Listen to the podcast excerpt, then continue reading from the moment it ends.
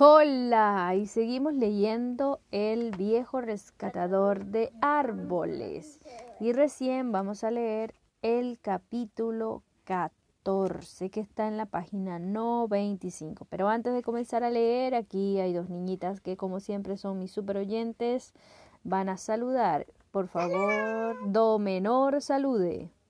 Hola, yo soy la do menor y ella es la do mayor. Salude, do.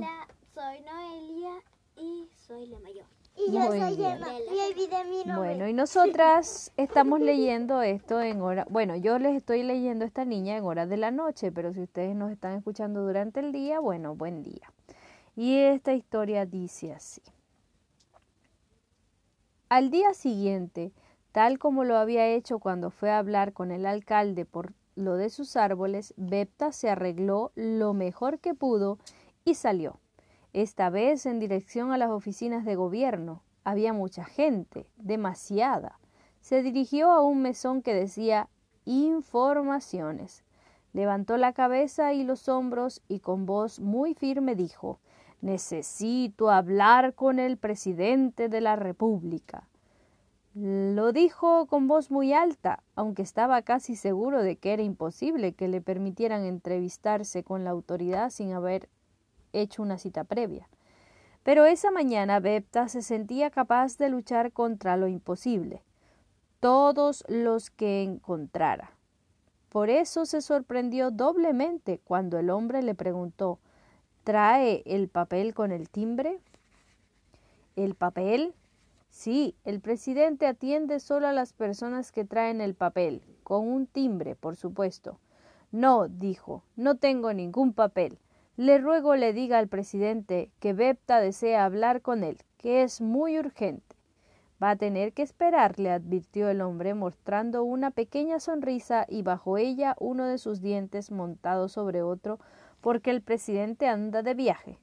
A estas alturas, Bepta ya había perdido la paciencia. Había sido habían sido muchos los que lo habían tratado mal en las últimas horas, los que se habían burlado de él, los que lo habían llamado loco, los que simplemente no lo habían escuchado.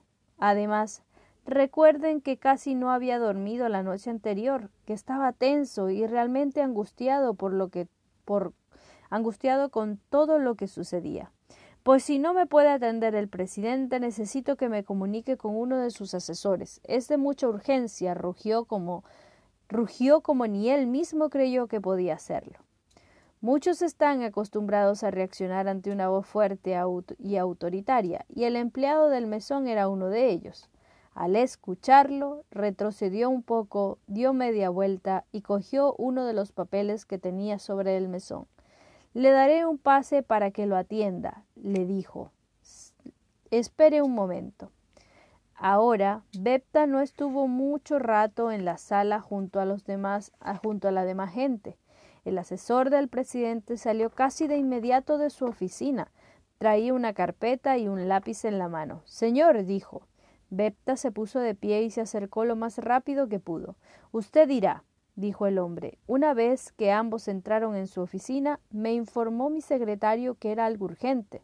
Bepta se puso nervioso. En realidad cualquiera se pone nervioso cuando está en presencia de una autoridad, por, un, por muy decidido que vaya y por muy claro que tenga lo que quiere decirle, carraspeó un poco al comenzar.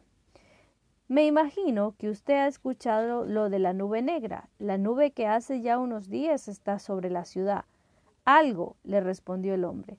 A Bepta le pareció increíble que el asesor del presidente le diera esa respuesta, pero no hizo ningún comentario. Tratando de parecer calmado y buscando las mejores palabras, le explicó Bien, creo que es necesario que la autoridad tome cartas en el asunto. Es algo muy grave. Si usted pone atención, puede ver que la nube crece minuto a minuto y que cada vez es más grande. ¿Usted ha visto eso? preguntó el hombre colocándose el papel detrás de la oreja. Durante varios días y varias noches, y no solo he visto crecer día a día, también día a día he tratado de advertirles a todos. La nube es una amenaza para la vida en la ciudad. Alguien me ha dicho que deja a su paso solo destrucción y muerte. Aquí Bepta tuvo cuidado de no decir quién le había dado esa información. No deseaba por ningún motivo parecer un loco. La vida de muchos estaba en juego. Mmm, dijo el hombre, me parece grave lo que usted dice, pero temo que tendremos que esperar a que el presidente regrese. Entonces fue cuando Bepta perdió de nuevo la paciencia. Pero antes de saber lo que sucedió en la oficina del asesor del presidente, volvamos un momento donde el árbol. Y así termina el capítulo 14. Pero como es cortito, sigamos y leamos el capítulo 15. No sé si recuerdan que el gran árbol pensó en algo la última vez que habló con Bepta, pero no dijo nada. No quiso hacerlo porque sabía que la suya era una solución momentánea para combatir a la nube, y a lo mejor tanto o más difícil de lograr que la de los hombres.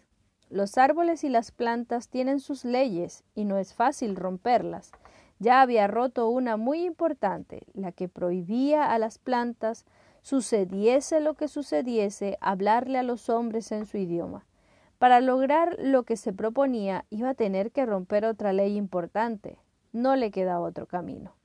Cuando Bepta salió en dirección a las oficinas de gobierno, el árbol ya llevaba mucho tiempo observando la gran nube negra la vio más claramente que Bepta, quien con el apuro que llevaba solo alzó la vista en el momento de cerrar la puerta delante del jardín. El árbol, en tanto, ya sabía cuánto había crecido la nube perversa durante la noche, y era tanto que casi no había en el cielo más espacio para ella. Se dio cuenta también con qué dificultad regresaban los pájaros a sus nidos después de ir a buscar alimento. Apenas podían resistir el vuelo desde un árbol a otro, y él, mis, y él mismo se sentía más cansado que otras veces. Sus hojas estaban cubiertas de una especie de capa viscosa a la que se adhería el polvo del ambiente, impidiéndole respirar con normalidad. Además, la luz del sol, tan necesaria para la vida, era cada vez más escasa. Se dio cuenta también de que Bepta parecía más viejo, Tenía la espalda más curvada y su andar era más, más pausado que el día anterior. No deseo aburrirlos con descripciones científicas, porque muchos de ustedes ya saben que las plantas y los árboles son un tipo de planta. Se alimentan a través de sus raíces y de sus hojas. Al hacerlo llevan a cabo un proceso por el cual absorben dióxido de carbono del aire y liberan oxígeno. El árbol no sabía exactamente cómo era que eso sucedía. Solo sabía que la nube estaba llena de dióxido de carbono, porque, ya saben, durante muchos días y noches había estado observando de qué se alimentaba. Sabía además que a través de sus hojas podía consumir el dióxido de carbono que traía la nube y que por sus hojas también liberaba el tan preciado oxígeno imprescindible para la vida en la ciudad. Él iba a acelerar ese trabajo al máximo para poder luchar contra la nube. Eso era extremadamente difícil, lo sabía, porque ese proceso debía hacerlo las plantas con tranquilidad y a ciertas horas, no en cualquier momento. Por eso el noble árbol apenas le importaba, pero eso al noble árbol apenas le importaba. Aún tenía fuerzas y al igual que Bepta se sentía responsable de la vida en la ciudad. Así, mientras Bepta se encontraba discutiendo con el asesor del presidente, el árbol comenzó a acelerar su metabolismo al máximo, abrió desmedidamente los poros de sus hojas y las obligó a respirar profundo una y otra vez, una y otra vez, una y otra vez. Casi podía oír cómo cada parte de su cuerpo se esmeraba en cumplir su tarea. Si ustedes lo hubiesen podido ver, habrían observado a un árbol sacudiéndose entero, pero es imposible que ustedes lo vieran, porque no estaban ahí en ese momento. Tampoco Bepta, que continuaba tratando de hacer entender al asesor presidencial lo importante que era que él hiciera algo, porque estaban hablando de la vida y de la muerte. Y así terminamos este capítulo 14 y 15 del día de hoy. Y ya nos va quedando menos para terminar esta historia del viejo rescatador de árboles de Gloria Alegría Ramírez. Así que chao, chao, buenas noches o buenos días, según sea el momento en que nos escuchan. Chao, chao.